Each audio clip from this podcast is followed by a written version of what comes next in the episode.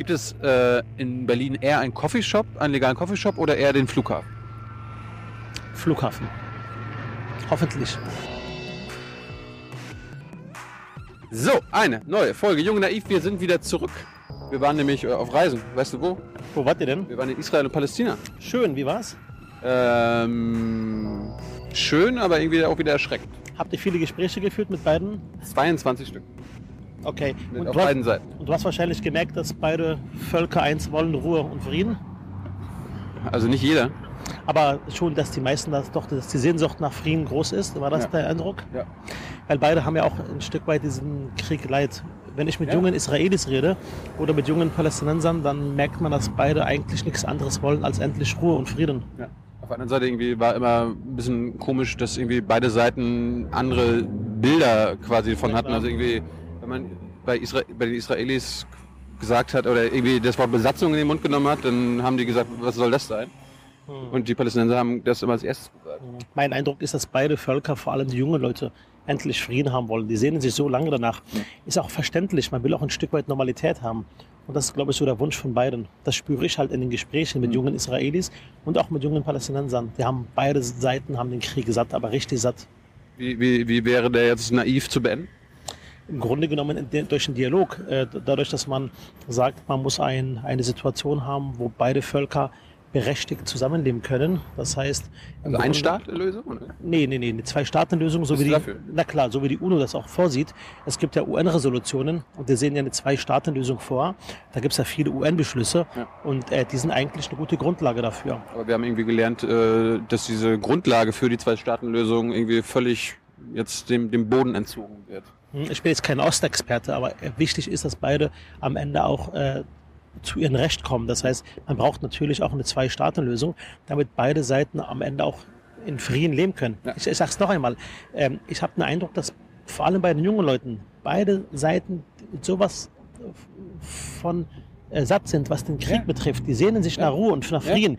Und wenn man beiden redet, dann empfindet man für beide auch im Grunde genommen so Verständnis, wenn sie einem sagen, Mensch, eigentlich wollen wir studieren, wir wollen unseren Weg machen, wir wollen unseren Weg bestreiten, wir wollen einfach nur Ruhe. Und das ist so eine Sehnsucht danach.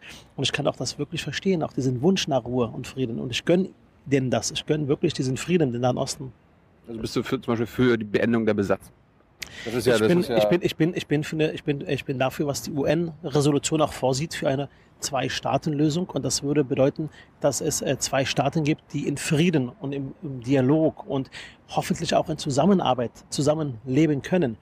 Ähm, ich sag's nochmal. Äh, das wenn- hat nicht die Frage jetzt beantwortet. Äh, Ende der Besatzung, klar, israelische da Besatzung sieht, muss, da, muss sieht, da, beendet sieht, ja die UN-Resolution vor.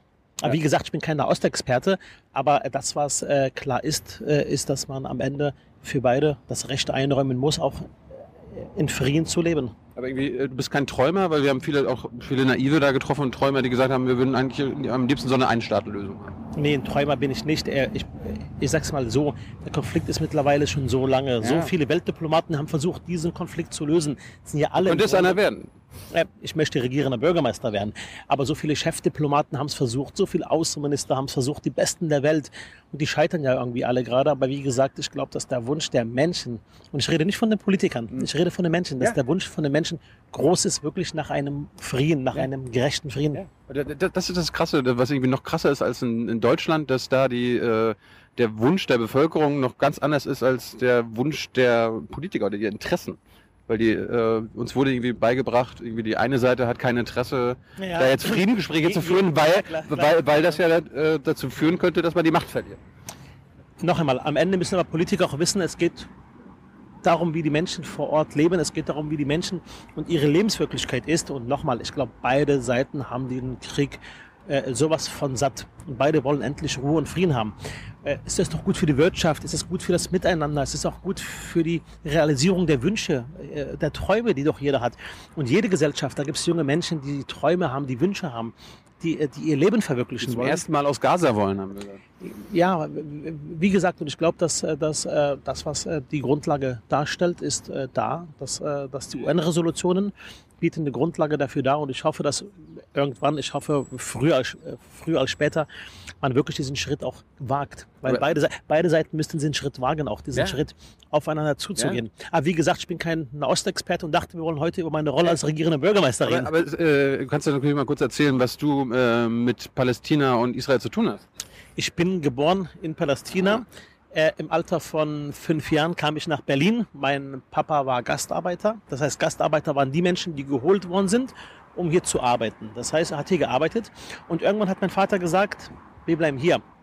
Und, er und, und am Flughafen, wo ich nach Berlin kam, ähm, hat er dann zu uns gesagt, Kinder, Berlin ist eure Heimat. Heimat ist der Ort, wo es einem nicht egal ist, was um einen herum passiert. Benimm dich in deiner Heimat. Ja. Und das haben wir dann getan. Wir kamen nach Berlin, nach Berlin-Spandau. Und ich bin meinen Eltern so dankbar, dass sie uns damals auch die klare Ansage gemacht haben: Packt die Koffer aus. So schnell packen wir die nicht wieder ein, denn Berlin ist eure Heimat. Ihr bleibt hier. Ihr wolltet also nicht, nicht wieder zurück. Mein Vater hat da von Anfang an eine Liebe entwickelt zu Deutschland. Er hat uns von Anfang an klar gemacht, dass Berlin unsere Heimat ist, dass man für seine Heimat hart arbeiten muss, also wirklich hart arbeiten muss. Man muss der Heimat was wiedergeben. Und er hat eigentlich uns, der Familie, sehr schnell zu verstehen gegeben, äh, dass unser Lebensmittelpunkt Berlin ist. Und so hat er uns dann auch erzogen. Und äh, so ist auch der weitere Weg von uns gewesen. Wir haben uns schnell heimisch gefühlt in Berlin. De- Deine Muttersprache ist Arabisch? Mittlerweile Deutsch. Ähm, ich habe ja seit meinem 15. Lebensjahr. Hat, hat, sich deine Mutter, hat sich deine Mutter jetzt geändert? In, in, nee, nee, mittlerweile Deutsch, weil man seit dem 15. Lebensjahr im Grunde genommen in der Schule, äh, im, im Fußballclub, überall natürlich Deutsch spricht. Aber meine ursprüngliche Sprache ist Arabisch. Beherrsche ich auch noch. Das kann ich noch. Äh, Vielleicht nicht mehr so gut, aber doch, äh, ja. Warum bist du in der SPD? Ich bin eingetreten in die SPD mit 17,5 Jahren. Im Grunde genommen, weil mir zwei Grundsätze wichtig sind. Ein Grundsatz ist, dass die Würde aller Menschen gleich viel wert ist, unabhängig von dem wirtschaftlichen Nutzen. Das heißt, egal ob du jetzt Reporter bist oder jemand anderes Gemüsehändler ist, egal ob eine Krankenschwester oder ein Chefarzt, alle haben dieselbe Würde. Das ist doch ein schöner Ansatz. Das ist sozialdemokratischer Ansatz, dass wir unabhängig vom Nutzen der Leute alle Menschen gleich bewerten. Und der zweite Ansatz ist, dass meine Partei die Partei ist, die an einen Aufstieg glaubt. Wir glauben an den sozialen Aufstieg. Und zwar für alle. Das heißt, ob jemand in Nordneukölln geboren ist oder ob jemand in Dahlem geboren ist. Also ein Ort, wo es doch den Leuten auch besser geht. Jeder muss die Möglichkeit haben, seinen eigenen Weg zu gehen. Das heißt, wir glauben daran, dass die Menschen sich ändern. Weißt du, ich bin in Herrstraße Nord groß geworden. Ein Ort in Spandau, wo viele Leute keine richtige Perspektive für sie sehen. Wo viele junge Leute sagen, ich glaube nicht mehr an meinen sozialen Aufstieg. Ich weiß, wie die Leute fühlen. Ich weiß, wie die Leute fühlen, wenn sie Angst haben. Ich gehe ich geh nicht mehr meinen Weg. Ich mache meinen Weg nicht. Ja. 80 Prozent der jungen Leute in diesen Problemgebieten glauben nicht mehr an ihren sozialen Aufstieg. Warum sollten sie? Sie sollten, weil wir sie brauchen und weil sie Berlin brauchen. Und ich möchte gerne bei diesen jungen Leuten einen Aufstiegswillen wecken. Damals hat die Sozialdemokratie gesagt, wir wollen, dass die Frauen in Bildung und Beruf kommen, damit sie ihren Aufstieg erleben. Haben wir gemacht. Lange ist es her. Dann hat die SPD gesagt, Arbeiterkinder in Bildung und Beruf. Davon hat Gerhard Schröder profitiert, Klaus Wowereit und sonst wer. Heute sage ich, wie kann das sein, dass jede vierte Schule in Berlin eine Schule ist, die als eine Brennpunktschule beschrieben wird? Die Brennpunktschule, wo die Kinder, die Eltern und die Lehrer keine Perspektive mehr sehen für die Schule. Den Schulen habe ich letztes Jahr geholfen. Mit jeweils 100.000 Euro. 200 der 800 Schulen bekommen zusätzliche pädagogische Unterstützung. Das ist doch ein Aufstiegsprogramm. Damit schaffen wir Aufstieg und wir geben den jungen Leuten ein Signal, wir geben euch nicht auf. Denn viele haben wirklich das Gefühl, dass man sie aufgibt. Ja. Und ich finde das unerträglich, muss ich echt sagen. Unerträglich. Aber, aber so ein... So ein Das so, sind doch unsere Kinder, oder nicht? Berliner Kinder. Die kann man doch nicht ich aufgeben. habe ich hab noch keinen. Hast du welche? Ich habe zwei Zwillinge, vier Jahre alt. Da ist, da ist noch ein bisschen Zeit. Aber ich meine, der, der, es gibt ja Unterschied zwischen Glauben schaffen an einen Aufstieg und wirklichen Aufstieg bieten. Ich meine, erstens... Machen wir doch, indem wir äh, also konkrete Maßnahmen Glauben ist ja so eine, so eine Fata Nee, nee, konkrete Maßnahmen. Bei mein Grundsatz in der Politik ist, man nicht immer zu sagen, man müsste, man sollte, sondern umsetzen. Konkret. Wir haben konkret 219 Schulen, 100.000 Euro zusätzlich gegeben für Pädagogen und Erzieherinnen und Erzieher. Wissen Sie, was die Schulen sagen? Lass mich duzen. Weißt du, was die Schulen sagen? Die sagen uns, danke dir. Die SPD hat sich um uns gekümmert und lässt uns mit unseren Sorgen und Problemen nicht alleine. Und die weckt, und die haben natürlich mehr Hoffnung und mehr Mut als vorher. Und beim Thema Kita zum Beispiel Wo beginnt die Schule oder wo beginnt der Aufstieg? In der Kita. Da haben wir jetzt mehr Verbindlichkeit in der Kita eingeführt. Keine Kita-Pflicht, aber mehr Verbindlichkeit. Wir haben gesagt, wer sein Kind nicht zum Sprachtest schickt, muss zur Kita. Viele Kinder, weißt du, was mit denen passiert tagtäglich? Nein. Die sind zu Hause und werden vom Fernseher geparkt. Bet äh, dank des Betreuungsgeldes. Dank des Betreuungsgeldes, was aus meiner Sicht abgeschafft werden muss. Das ist, eine, das ist einfach äh, aus meiner Sicht wirklich unvernünftig, sowas zu machen. Warum sage ich das? Ja. Denn die Kinder gehören in die Kita. Was man bringt in der, kind, in der Kita Sprache bei, man bringt ein äh, äh, soziales Verhalten bei. Ich sage immer so flapsig zu jungen Leuten, wenn ich dafür werbe, dass ihre Kinder zur Kita gehen, sage ich immer, ich kam im Alter von fünf Jahren nach Berlin, da war zu spät für die Kita und man hört es mir bis heute raus. Das heißt, ich versuche dafür zu werben, Ja. dass wenn sie es gut meinen mit ihren Kindern, sie doch bitte ihre Kinder zur Kita bringen sollen. Und deswegen haben wir auch da eine ganze Menge gemacht, eine ganze Menge Gesetze geändert. Also ich halte nicht viel von Politik, die immer nur bla bla reden, reden, sondern Politik muss umsetzen. Kleine Schritte, aber notwendige Schritte. Wir brauchen die Schritte in Richtung Aufstieg für alle. Definitiv. Wie, wie lange ist denn die SPD jetzt schon an der Macht in, in, in Berlin? 25 Jahre und seit drei Jahren hat sich eine Menge getan, seitdem ich Fraktionsvorsitzender bin. Kann ich, Ah. kann ich, kann ich dir Und die erzählen? 22 Jahre davor? Ich rede gerade von meiner Leistungsbilanz, weil du fragst mich doch, warum ich mir zutraue, regierender Bürgermeister zu werden. Aber du musst ja trotzdem wissen, was davor Eine schiefgelaufen ist. ganze Menge gute Sachen sind gelaufen. Weil eine Stadt entwickelt sich doch permanent. Du musst dir mal vorstellen, gerade Berlin ist eine Stadt, die permanent si- sich wandelt. Und Sozialdemokraten sind anders als die Konservativen. Konservative konservieren gerne. Sie lassen eine Situation, wie sie ist. Der Status quo soll erhalten bleiben. Sozialdemokraten, ja, wir Sozialdemokraten, wir sind unruhige Menschen. Wir haben Hummeln in den Hintern. Wir wollen ständig Veränderungen haben. Wenn wir merken, irgendwas läuft schief, irgendeine Sache ist scheiße, Ja. dann wollen wir eine Änderung haben der Situation. Und das machen wir. Und seit drei Jahren, seitdem ich Fraktionschef bin, seitdem ich die Verantwortung habe in Berlin als ähm, Vorsitzender der größten Fraktion im Parlament, haben wir viel geändert, gerade im Bildungssystem, Kitaplätze geschaffen, Brennpunktschulprogramm ins Leben gerufen. Wir haben die Wasserwerke zurückgekauft. Wir haben gesagt, unsere Grundstücke, überall, was du hier siehst, Grundstücke gehören allen Berlinerinnen und Berliner. Die darf man nicht verscherbeln, die darf man nicht verkaufen nach dem Höchstpreisgebot. Wir haben ein Landesmindestlohngesetz ins Leben gerufen. Gleich, äh, äh, wir haben ein Vergabegesetz ins Leben gerufen. Ja. Gleicher Lohn in Ost und West für Frau und Mann. Glaubt mir, ist Alles, alles selbstverständlich? Das war gerade der Werbeblock, weil, Ja, ich, ja. jetzt, weil ich jetzt zeigen will, Schlimm. weil ich, jetzt zeigen, weil ich jetzt zeigen will, dass wir in den letzten Jahren einiges doch auch auf die Beine gestellt haben. Was habt ihr denn nicht hinbekommen? Ähm, es gibt ein paar Sachen, wo ich nicht ganz zufrieden bin. Im Bereich der inneren Sicherheit wünsche ich mir etwas mehr, Weniger. etwas mehr, Hoffentlich weniger. etwas mehr, etwas mehr auch Konsequenz. Ähm, mich hat zum Beispiel geärgert, das gebe ich zu, ähm, dass momentan teilweise bei vielen Leuten, nichts mit jungen Leuten zu tun, sondern generell bei Leuten, es so eine mangelnde äh, Akzeptanz gibt für die Berliner Polizei. Ja. Wenn es Polizisten gibt, die sich falsch verhalten, dann muss man es benennen und dann muss man das auch ganz konsequent auch ahnden. Aber mir gefällt nicht, wie momentan mit einer gewissen Respektlosigkeit bei vielen Leuten über unsere Berliner Polizei geredet wird. Das zum Beispiel ähm, haben wir nicht hinbekommen in den letzten Jahren. Du, du hörst dich jetzt an wie ein konservativer Politiker.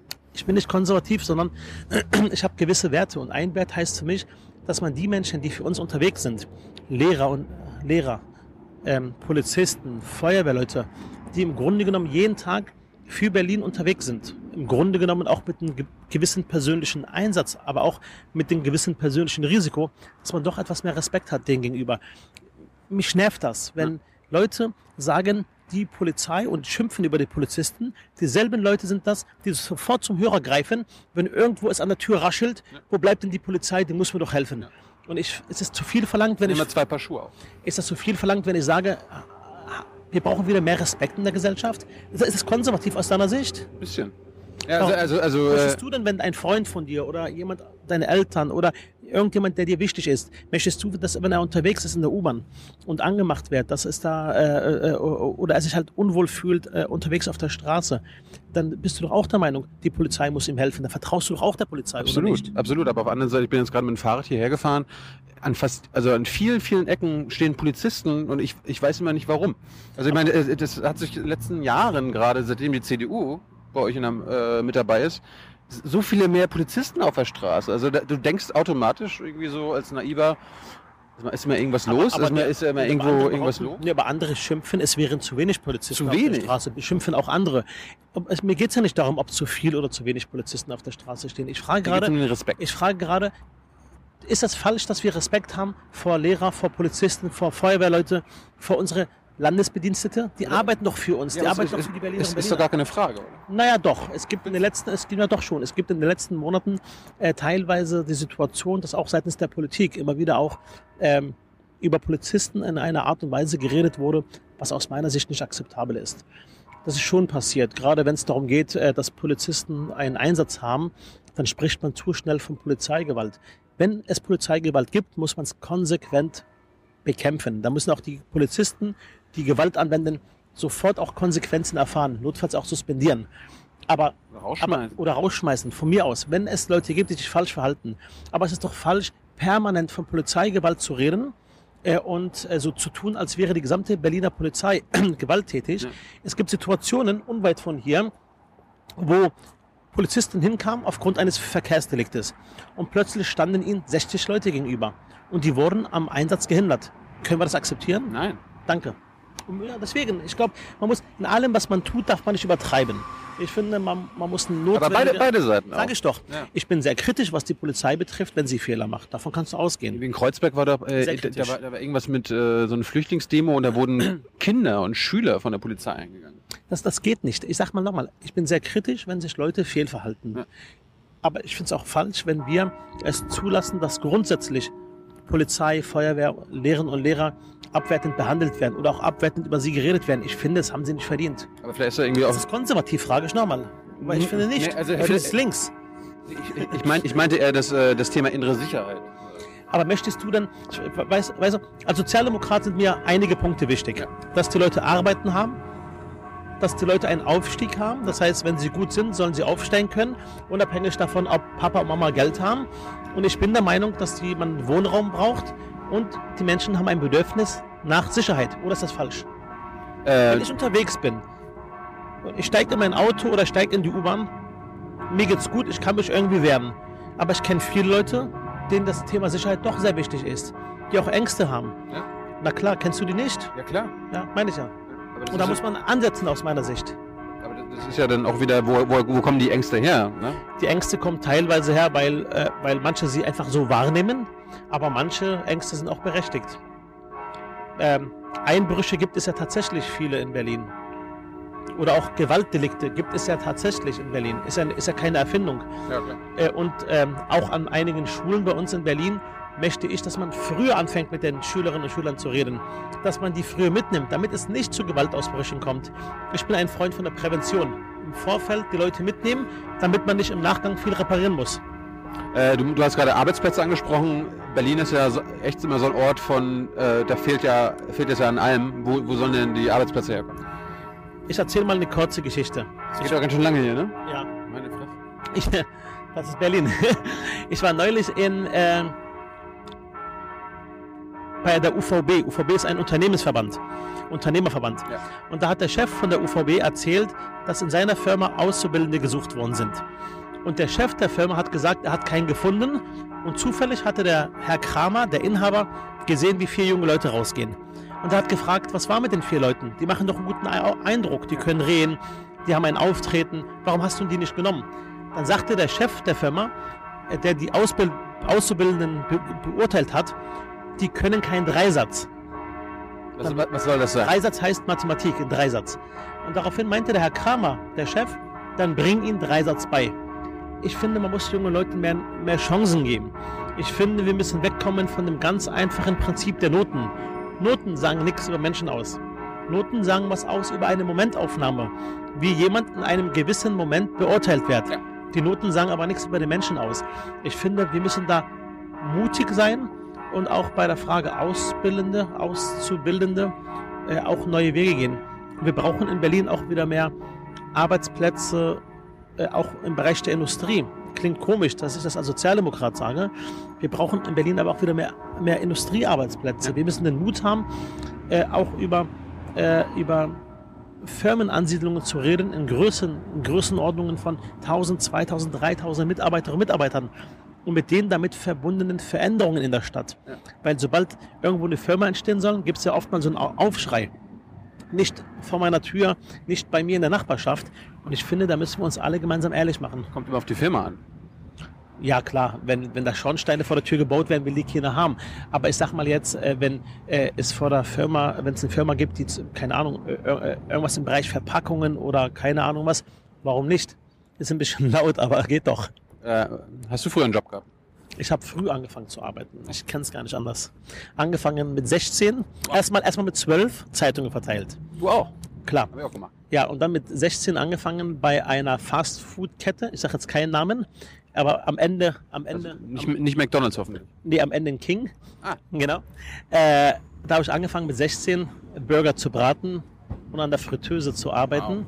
Habe mich dann schnell hochgearbeitet, war der erste Mann an der Kasse mit 17 und dann habe ich da meinen Weg gemacht und hart gearbeitet. Ich kenne es gar nicht anders. Mittlerweile bin ich selbst Unternehmer, schon seit zehn Jahren. Du hast jetzt eine eigene Burgerkette. Nee, habe keine eigene Burgerkette, sondern bin in jedem Bereich unterwegs, habe eine kleine Firma äh, ähm, mit zwölf Mitarbeitern, die sich beschäftigt mit äh, Internet, Druckmedien, Internetmedien. Äh, ja, Wie, du hast einen Job und bist gleichzeitig in einer Fraktion? da bin, ich, da bin ich aber nicht mehr aktiv, sondern da bin ich noch Teilhaber Ah. und habe, seitdem ich Fraktionschef bin, dort im Grunde genommen an meinen Partner, an meinen Geschäftskollegen, ähm, ja, alles übergeben. Das heißt, sie machen alles. Ähm, apropos hier mit äh, deinem Job. Warum ist, in, warum ist in Berlin immer noch so ein Feierabendparlament? Wir haben, wir haben mal, wir Erklär unseren Zuschauern mal, was das sein soll. wir haben Feierabendparlament ist ein Parlament, wo die Parlamentarier einen halben Tag arbeiten äh, und einen halben Tag einen anderen Beruf nachgehen. Das heißt, die Hälfte des Monats machen sie was anderes. Die machen die Hälfte des Monats was anderes. Äh, ja, äh, die arbeiten schon mehr. Wenn man ehrlich ist, arbeiten auch die Teilzeitparlamentarier schon sehr stark in Richtung Vollzeit. Schon sehr Das stark. ist in allen Landesparlamenten so in Deutschland. Nee, es gibt, glaube ich, in Bremen ein ähm, Teilzeitparlament. Äh, es Bremen ist ja auch klein. Ja klar, es gibt in Hamburg, glaube ich, auch. Nee, Hamburg ist Vollzeit, oder? Vollzeit. Und in Berlin haben wir Teilzeitparlament. Wann ändern wir das? Wir haben schon mal den Versuch unternommen. Äh, wir haben gerade eine Reform hinter uns, eine sogenannte Parlamentsreform. Äh, da hat es aber nicht gereicht für eine Zweidrittelmehrheit, um diesen Weg zu gehen. Wenn wir mal eine Zweidrittelmehrheit haben, können wir darüber nachdenken. Äh, willst du das anstreben? Ein Vollzeitparlament? Ja. Ich finde, ein Vollzeitparlament hat auch Vorteile. Es ist bei mir in der Fraktion umstritten. Es gibt die eine Hälfte sagen, ja, Vollzeitparlament, dass man vernünftig arbeiten kann. Die andere Hälfte sagen, nö, Vollzeitparlament äh, wollen wir nicht. Wir wollen ja nebenbei noch den Bezug haben, in Anführungszeichen, zur, äh, zu der normalen Arbeitswelt. Das heißt, wir wollen auch einen Bezug haben zu, zu, zu anderen Firmen. Wir wollen nicht zu sehr im Parlament unter uns sein. Ja. Beide Argumente haben ihre Berechtigung. Eins habe ich jetzt gemacht vor ungefähr einem Jahr. Wir haben eine Parlamentsreform verabschiedet. Die Parlamentarier kriegen eine bessere Ausstattung. Das heißt, sie kriegen Mitarbeiter, die ähm, auch mehr als nur 20 Stunden arbeiten. Ja. Das heißt, sie haben jetzt die Möglichkeit, eine bessere Ausstattung zu haben mit einem eigenen Büro vor Ort. Das heißt, dort im Wahlkreis, wo sie, wo sie zu Hause sind oder wo ihr, wo, wo ihr Wahlkreis ist, haben sie jetzt die Möglichkeit, äh, auch ein Büro zu haben. Und ich finde es gut. Das schafft doch eine Bindung zwischen den Bürgerinnen und Bürgern und den ähm, Parlamentariern. Aber was bringt das Büro im Wahlkreis, wenn du äh, trotzdem nur einen halben Tag ar- arbeiten musst? Also genau da wird es ja Sinn machen. Voll, äh, Wie, wie gesagt, wir haben es ja probiert, aber ähm, es bist, gab, bist es also wieder, also wenn du Bürgermeister bist, wirst du es wieder probieren. Oder? Aber, du, ist im Parlament, hat ja damit Bürgermeister nichts zu tun. ja, du bist ja trotzdem, du bist ja gewählt von denen. Ja, ich, ich sag's mal so. Ich glaube, dass es zurzeit keine Mehrheit gibt für ein Vollzeitparlament. Aber in deiner Fraktion, du bist ja Fraktionsvorsitzender. Na gut, aber das heißt doch nicht, dass die Fraktion immer das macht, was der Fraktionsvorsitzende sagt. Nö, so ist es leider nicht. Apropos, erklär uns mal, wie, wie, wie wird man eigentlich Bürgermeister jetzt? Es gibt jetzt eine Abstimmung. 17.000 Mitglieder der SPD äh, stimmen jetzt bis zum 17. Oktober darüber ab, welcher der drei Kandidaten äh, Bürgermeister werden soll. Ich bin einer von den drei Kandidaten. Sind die anderen? Die Frau dabei? Nee, der eine ist Michael Müller, Senator für Stadtentwicklung. Und der andere ist Jan Stöß, der Landesvorsitzende. Und wir sind gerade unterwegs in der Stadt, in der Partei und werben für unsere Position. Warum? Heute sitze ich bei dir und werbe gerade bei dir für meine Position. Warum, warum werden nicht die ganzen Berliner gefragt?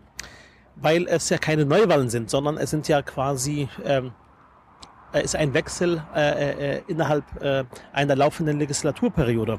Du musst dir das so vorstellen. Spricht das automatisch gegen Neuwahl? Ja, ja, Ja. ja klar. Erzähle ich dir warum. Ähm, eine Legislatur geht fünf Jahre.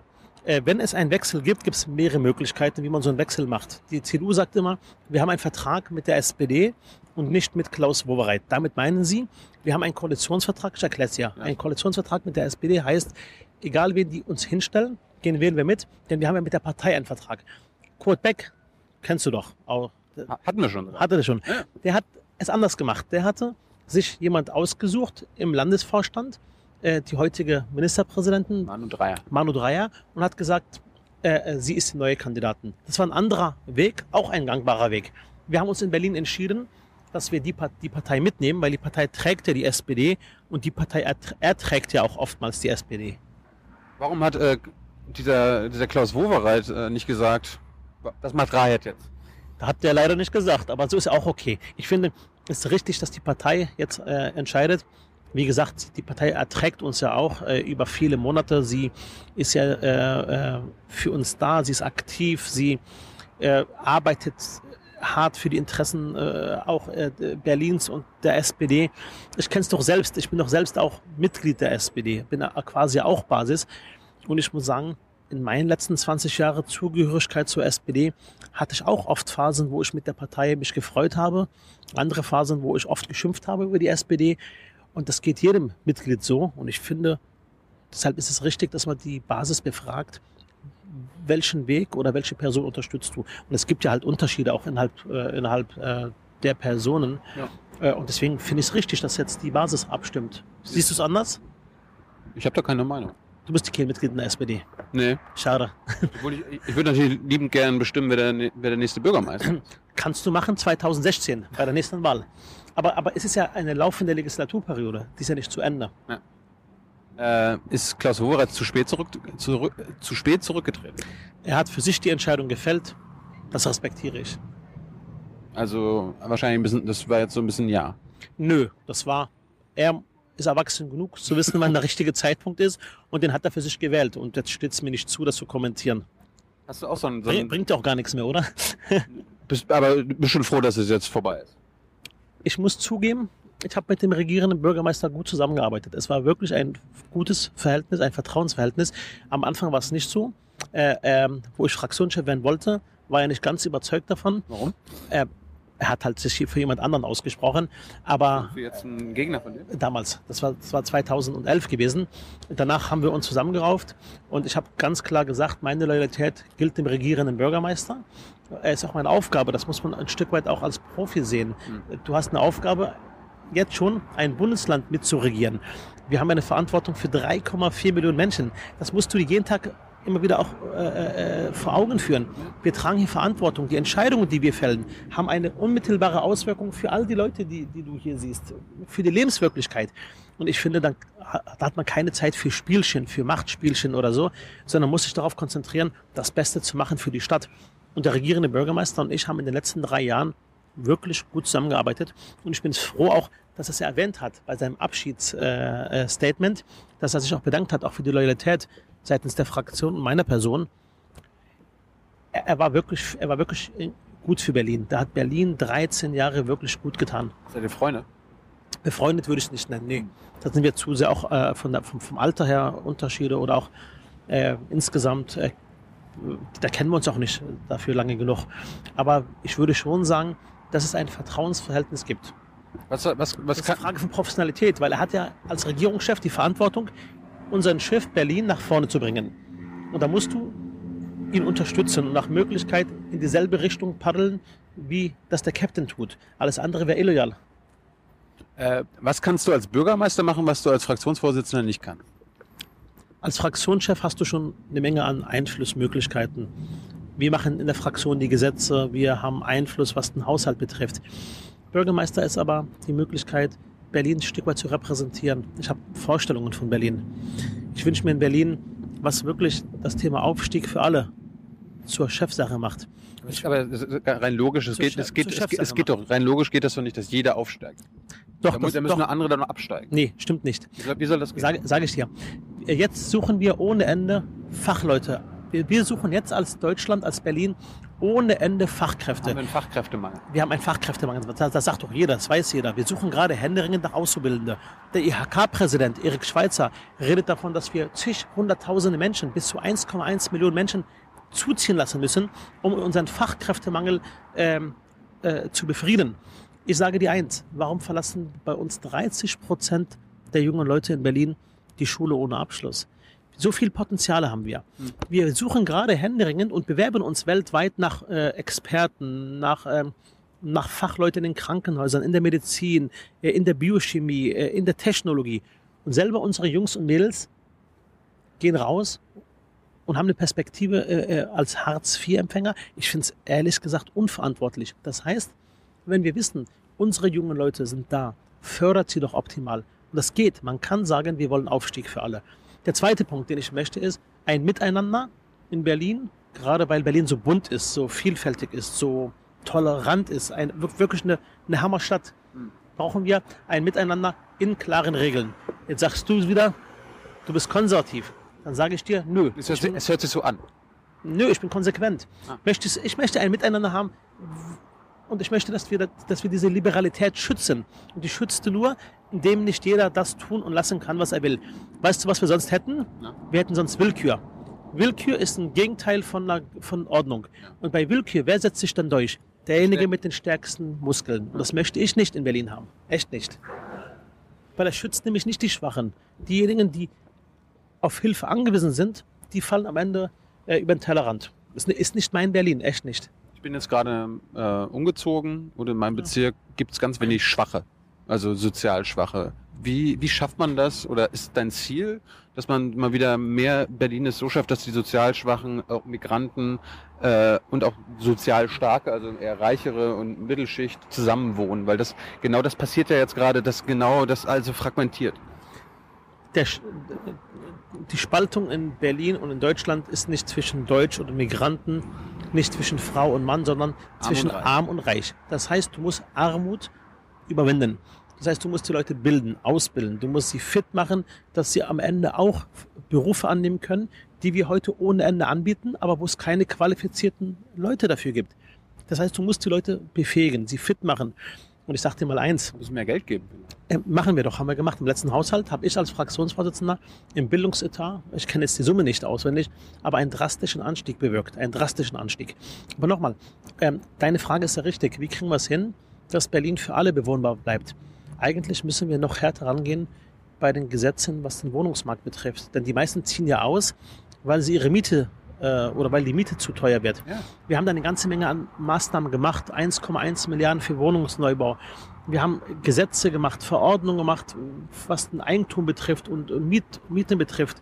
Ich glaube, wir brauchen tatsächlich die Umwandlungsverordnung.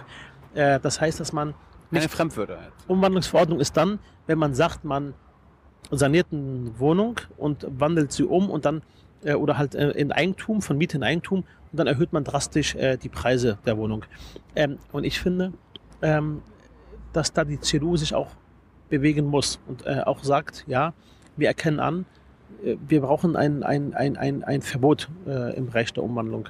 Ich hoffe, dass das passiert. Ansonsten haben wir eine ganze Menge an Maßnahmen getroffen und ich hoffe, wie gesagt, dass sie auch irgendwann greifen. Ja. Oder auch die Mietenbremse zum Beispiel. Ähm, müsst ihr auch hoffentlich irgendwann auch ergreifen. Ja. Aber du hast recht, ich, ich komme ja aus einem Bezirk, ähm, wo es früher viel, viel Leerstand gab. Mittlerweile kaum noch Leerstand, weil ganz viele Menschen aus Neukölln, aus Kreuzberg, aus Prenzlauer Berg, aus Pankow verdrängt werden. Sie werden verdrängt. Sie werden aus dem Ort, was sie als ihr Zuhause bezeichnet haben, verdrängt, weil sich die Miete einfach so erhöht hat, dass man die Miete nicht mehr zahlen kann. Und ich finde auch, nicht nur als Sozialdemokrat, jetzt nicht nur als Politiker, sondern als Berliner, als, als Einwohner, als Mensch, ja.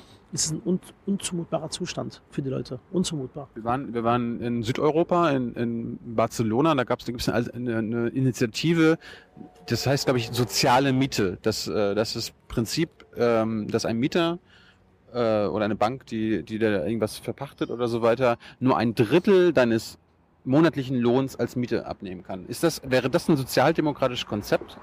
Findest du das eine Idee? Es, es, gibt ja, ich kenne das, ich kenne das äh, Konzept jetzt nicht äh, genau, aber ich finde es richtig, dass man, also, also ich richtig, Prinzip ein Drittel, ein Drittel nur. Für manche auch schon zu viel, ein Drittel. Also hängt wirklich davon ab, was man verdient und wie viel man am Ende davon abgeben kann. Das, das, das, genau, das ist genau der Punkt. Es kommt nicht darauf an, wie viel man verdient, sondern dass es immer höchstens ein Drittel sein kann. Ja, man muss, ich finde, man muss beim Thema Mieten kreativ denken dürfen. Aber eine andere Sache. Weißt du, was ich gemacht habe vor ungefähr anderthalb Jahren? Nein. Es gibt äh, äh, Boden. Der ist nichts wert, weil er ist halt Rübenacker. Jetzt kommt man und macht Berlin. daraus, als Beispiel, oder äh, nichts wert, oder 1,50 Euro pro Quadratmeter. Jetzt wandeln wir es um. Wir machen daraus ähm, äh, im Grunde genommen Bauland. Jetzt neuerdings werden 80 Prozent der Erhöhung des Grundstücks, das heißt von 1 Euro geht der Wert hoch auf 200, 300 Euro pro Quadratmeter. Und jetzt möchte ich, dass wir 80 Prozent von der Wertsteigerung abschöpfen, mietpreisdämpfend. Das ist ein Weg, den wir durchgesetzt haben. Und da hat die CDU glücklicherweise auch mitgemacht.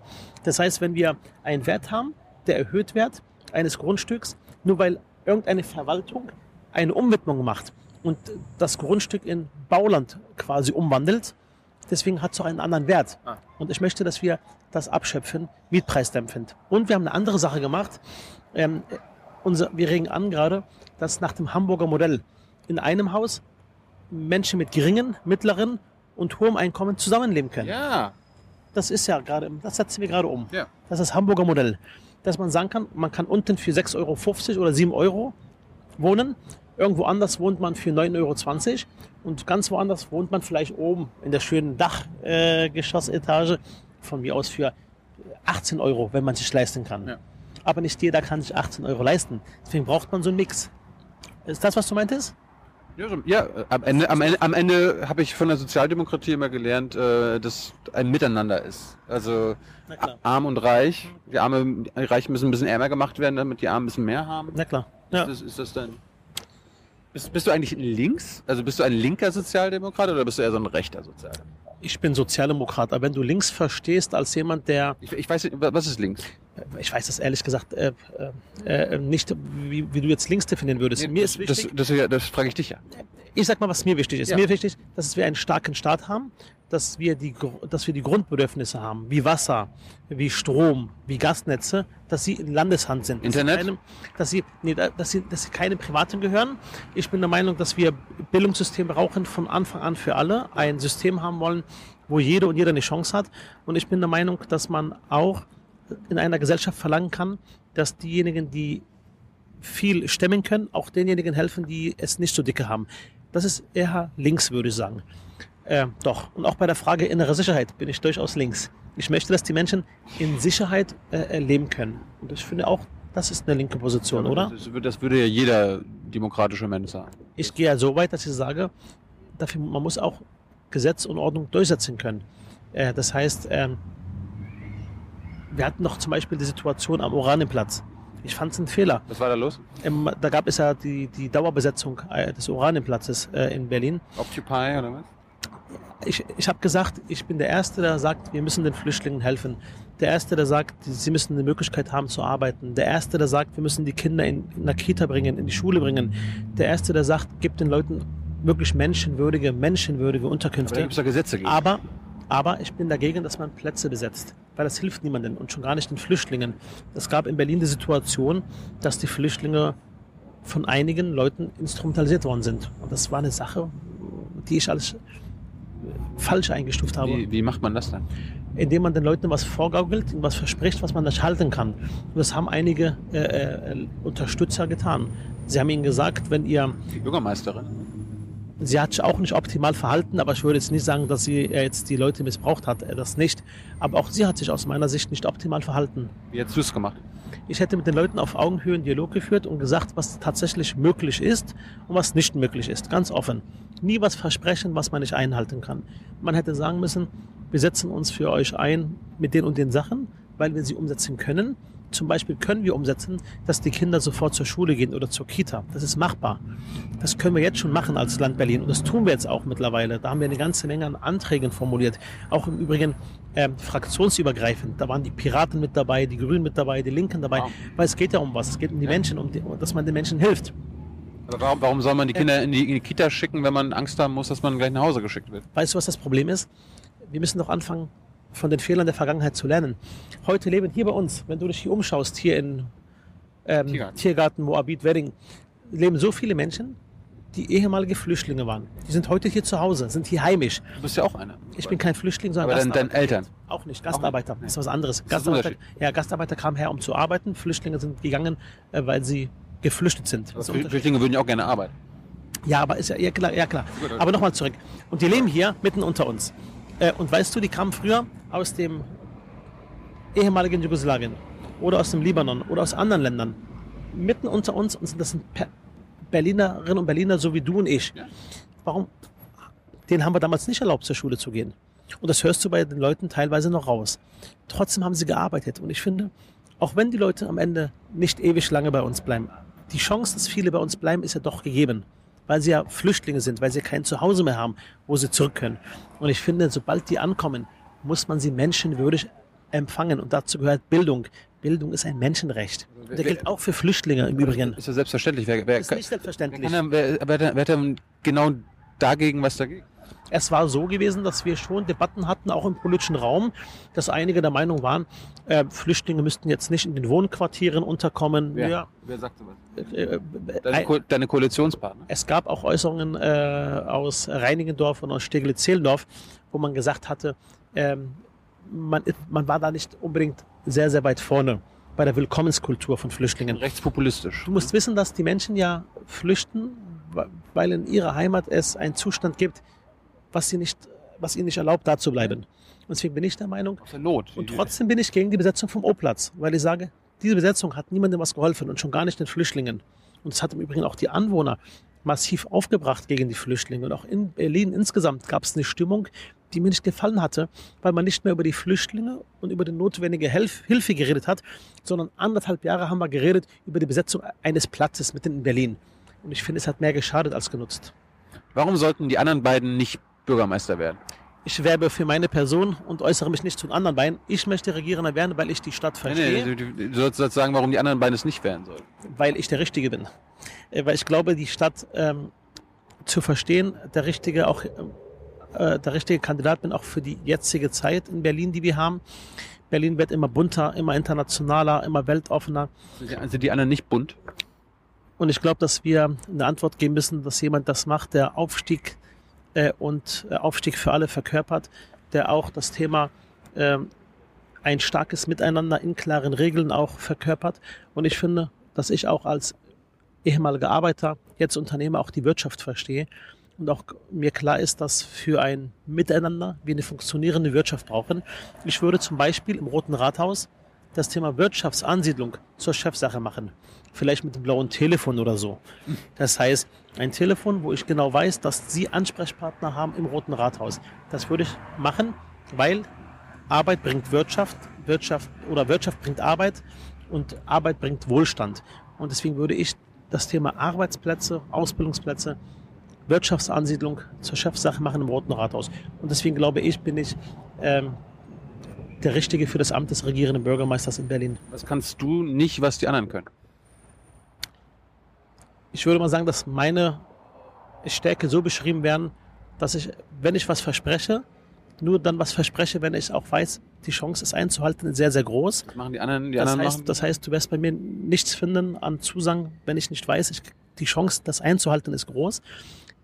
Ich packe an äh, und setze Sachen um. Ich kenne es gar nicht anders. Meine ganze Biografie war so. Immer der Weg von unten nach oben, immer sich auch seinen Weg erkämpfen äh, und auch eine gewisse Hartnäckigkeit. Wenn ich mir in, was in den Kopf setze, äh, zum Beispiel, dass ich sage, ich möchte, dass wir endlich es hinbekommen, dass unsere Schulen keine Restschulen sind, sondern dass jede Schule am Ende die Schule ist, wo du, wo ich, wo jeder von uns sagen würde, ich würde mein Kind dahin geben, dann haben wir es geschafft. Warum redet ihr äh, nicht schlecht voneinander, ihr Kandidaten? Warum sollten wir denn? Das sind doch beides Kollegen von mir. Ja, aber es, geht, es schätze- geht doch um, es geht doch um, ein, um den Bürgermeisterposten. Äh, Da, da, muss, da Muss musst, man- du, musst du theoretisch sagen, der Stößt, der kann das nicht und der Müller kann das nicht. Mein, meine Erziehung verbietet mir äh, generell über Leute schlecht zu reden. Das macht man nicht. Habe ich auch gar nicht nötig. Ich, ich finde, ich kann für meine Person werben. Äh, Ich weiß, warum äh, es gut ist, wenn ich regierender Bürgermeister werde. Ich bin überzeugt davon, dass ich der Stadt auch ein Angebot mache. Ich glaube auch, die Stadt gut vertreten zu können im Bund und auch in Europa. Ich glaube auch, ähm, eine, eine, neue, neue, neue Idee, neue Geschichte gemeinsam auch mit den Berlinerinnen und Berliner schreiben zu können. Und weißt du, was mich überzeugt? Die SPD war immer stark, wenn sie mutig war, wenn sie Mut bewiesen hat.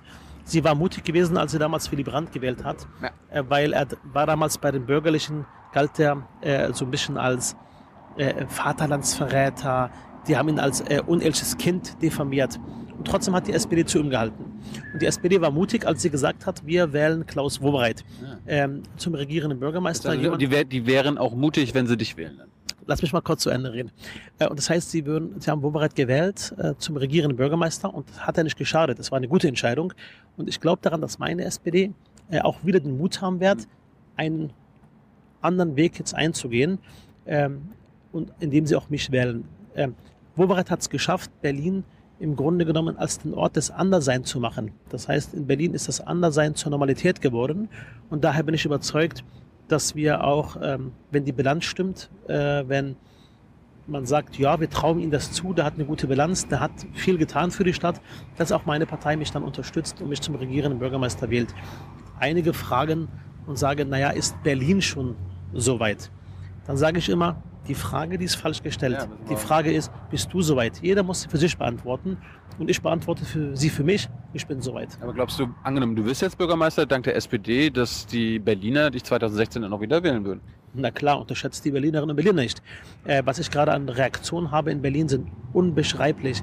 Wir haben ganze Gruppen, die ehemalige SPD gewählt haben und lange nicht mehr bei uns sind, die sagen, Mensch, Reit Saleh, der Weg, den du gehst, unterstützen wir. Da sind viele, die auch die SPD nicht mehr wählen und zu anderen Parteien jetzt tendieren, äh, die sagen, Mensch, mit deiner Person würden wir auch die SPD wieder wählen. Wir würden ganze Gruppen an die Wahlurne bringen, die noch nie gewählt haben. Äh, Ich glaube, dass äh, mit meiner Person wir auch die Möglichkeit haben, dass wieder eine 3 äh, vor der Zahl steht. Ähm, kommen wir mal zum wichtigen Punkt, den wir bei Jung Naiv immer haben, die Drogenpolitik. Wie, äh, wie stehst du dazu? Ich bin der Meinung, dass man mit dem Thema Drogenpolitik äh, differenzieren muss, welche Art von Drogen es sind. Bei leichten Drogen, äh, glaube ich, muss man dafür sorgen, dass diese, diese, die Schwelle, dass die Leute hingehen, sich illegal Drogen verschaffen, dass man die perspektivisch nochmals anschaut, dass man nicht die Leute dazu bringt, jetzt unnötig in die Illegalität zu gehen, um an leichten Drogen zu kommen. Das heißt, äh, du bist dafür, dass ich legal Gras kaufe. Ich habe äh, dazu schon viele Gespräche in meiner Fraktion geführt, Debatten laufen. Ich bin der Meinung, dass man nicht die Leute unnötigerweise in die Illegalität führen muss. Das heißt, legal Gras kaufen können. Ich glaube, dass man die hören, dass man nicht unbedingt jetzt sich so verhalten muss, dass gleich ähm, äh, man mit einer Anzeige rechnen muss oder dass die Polizei einen hinterherläuft, weil sie nichts nicht anders können, als jemand äh, quasi festzunehmen, äh, äh, weil er halt äh, äh, ähm, leichte Drogen konsumieren will. Ich glaube, dass man die Hürde niedriger halten muss. Du bist also für legales Gras. Du meinst jetzt äh, in Form von Coffeeshops und sowas? Ja. Da, Diskussion führen wir gerade. Diskussion führen wir gerade. ja, bist du dafür? Wir führen gerade Diskussion. Ich will meinen Fachleuten nicht vorweggreifen. Ich sag aber, mal, du, aber du, du musst doch wissen, das haben wir jetzt schon in me- mehreren Folgen äh, erörtert, dass die Drogenpolitik ja für den Arsch ist in Deutschland. Und äh, so, das ja, so kann man es so kann man's auch. Drogenbeauftragten, wir haben bisher beide gehabt in den letzten beiden Jahren, die haben gar keine Ahnung von den Drogen. Ja. Äh, Ich sag mal so. also, also Wer die du, Realität du, kannst, du, kannst ja, du kannst jetzt ja nicht sagen, das kann jetzt also weitergehen. Habe ich ja nicht gesagt. Ich sage, dass man äh, dahingehend arbeiten muss. Und deswegen führen wir auch die Beratungen bei uns in der Fraktion, dass man die Leute nicht unnötigerweise in die Illegalität führen muss. Ich glaube, das ist schon deutlich genug.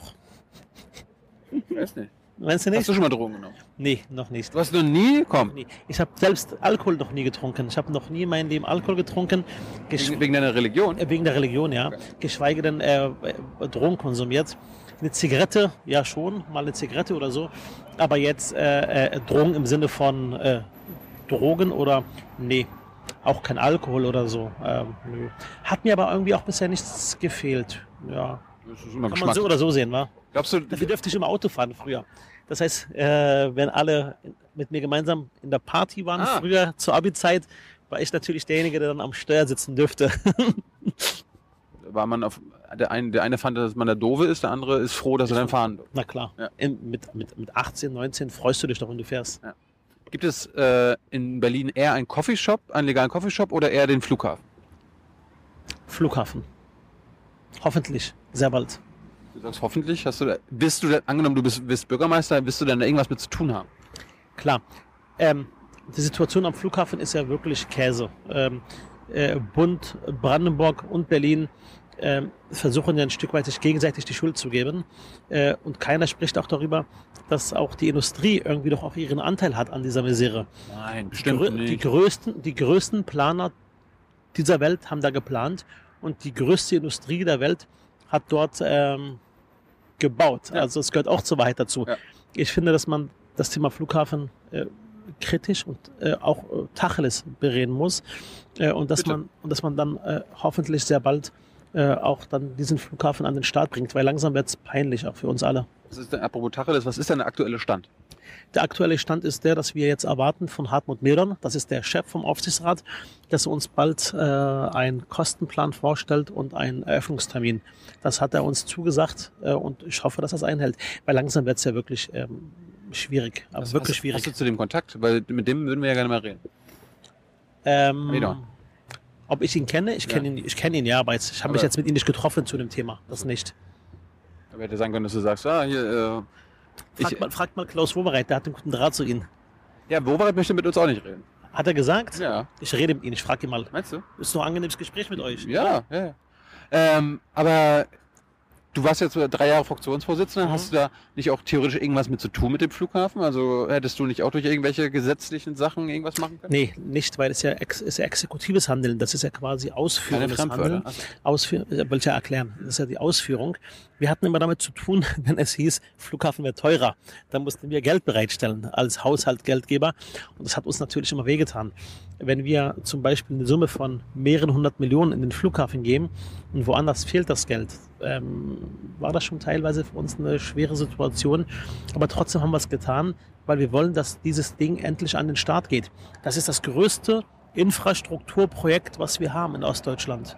Das größte. Und ich finde, so langsam wird Zeit.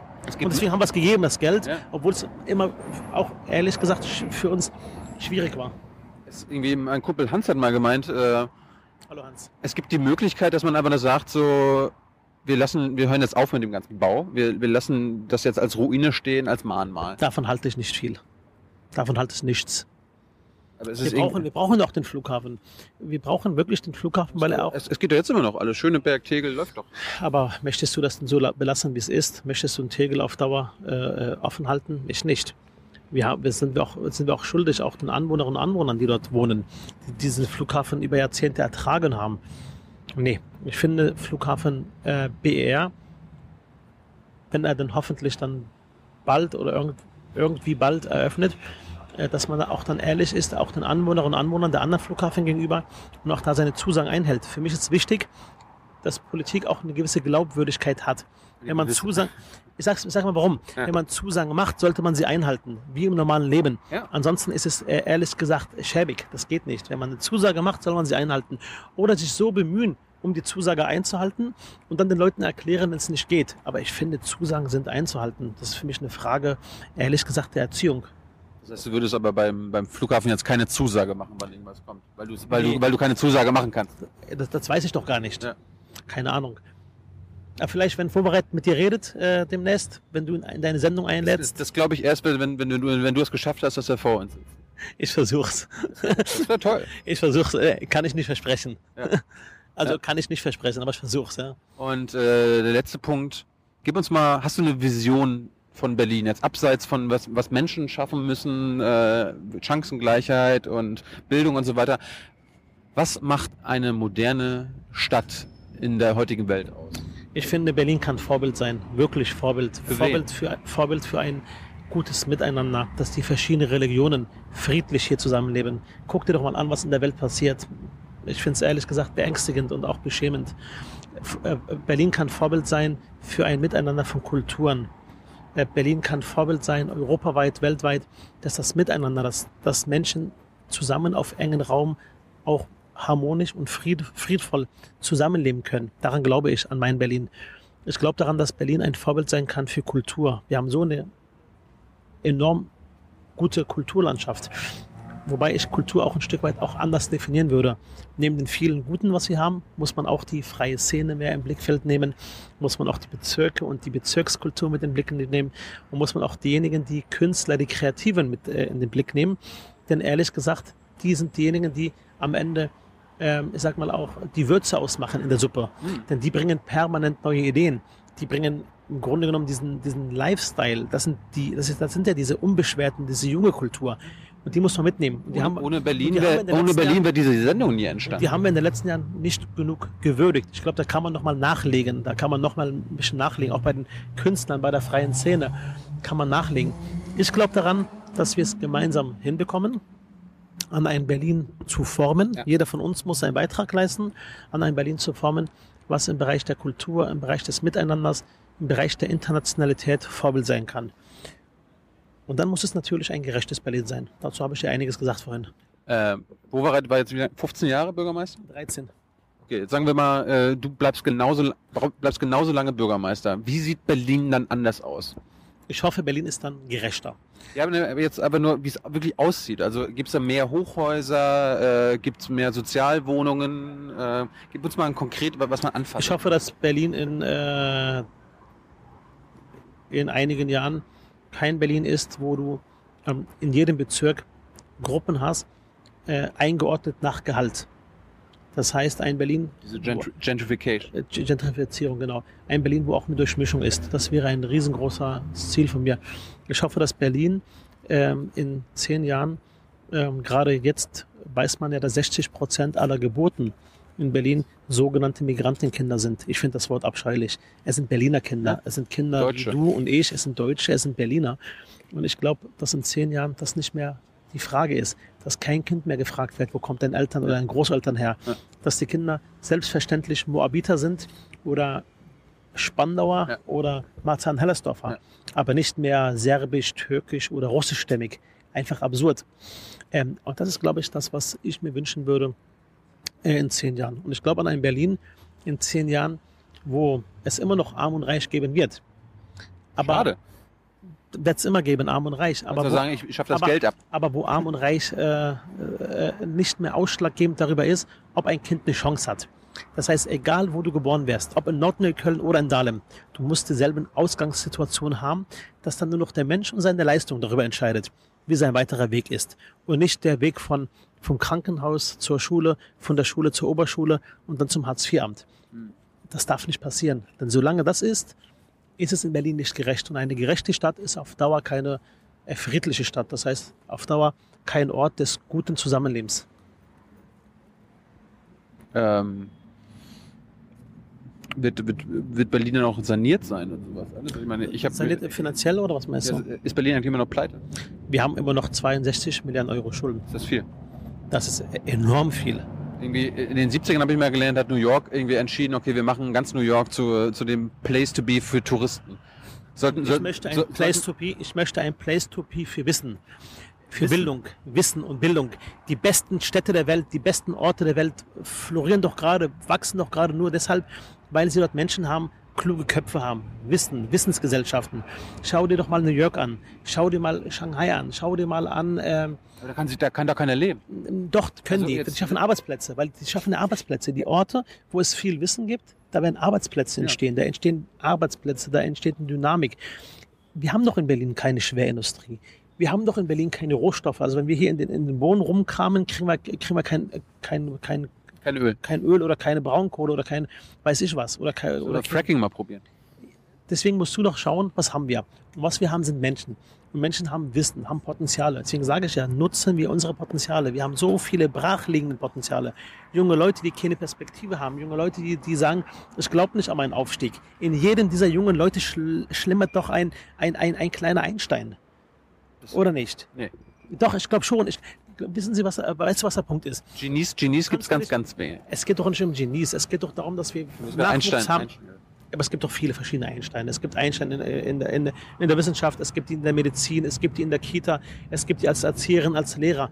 Wenn man Einstein verwendet als Begriff für jemand, der auch seinen Weg geht, jemand, der auch seine Potenziale nutzt, dann haben wir doch ganz viele Einsteins in Berlin.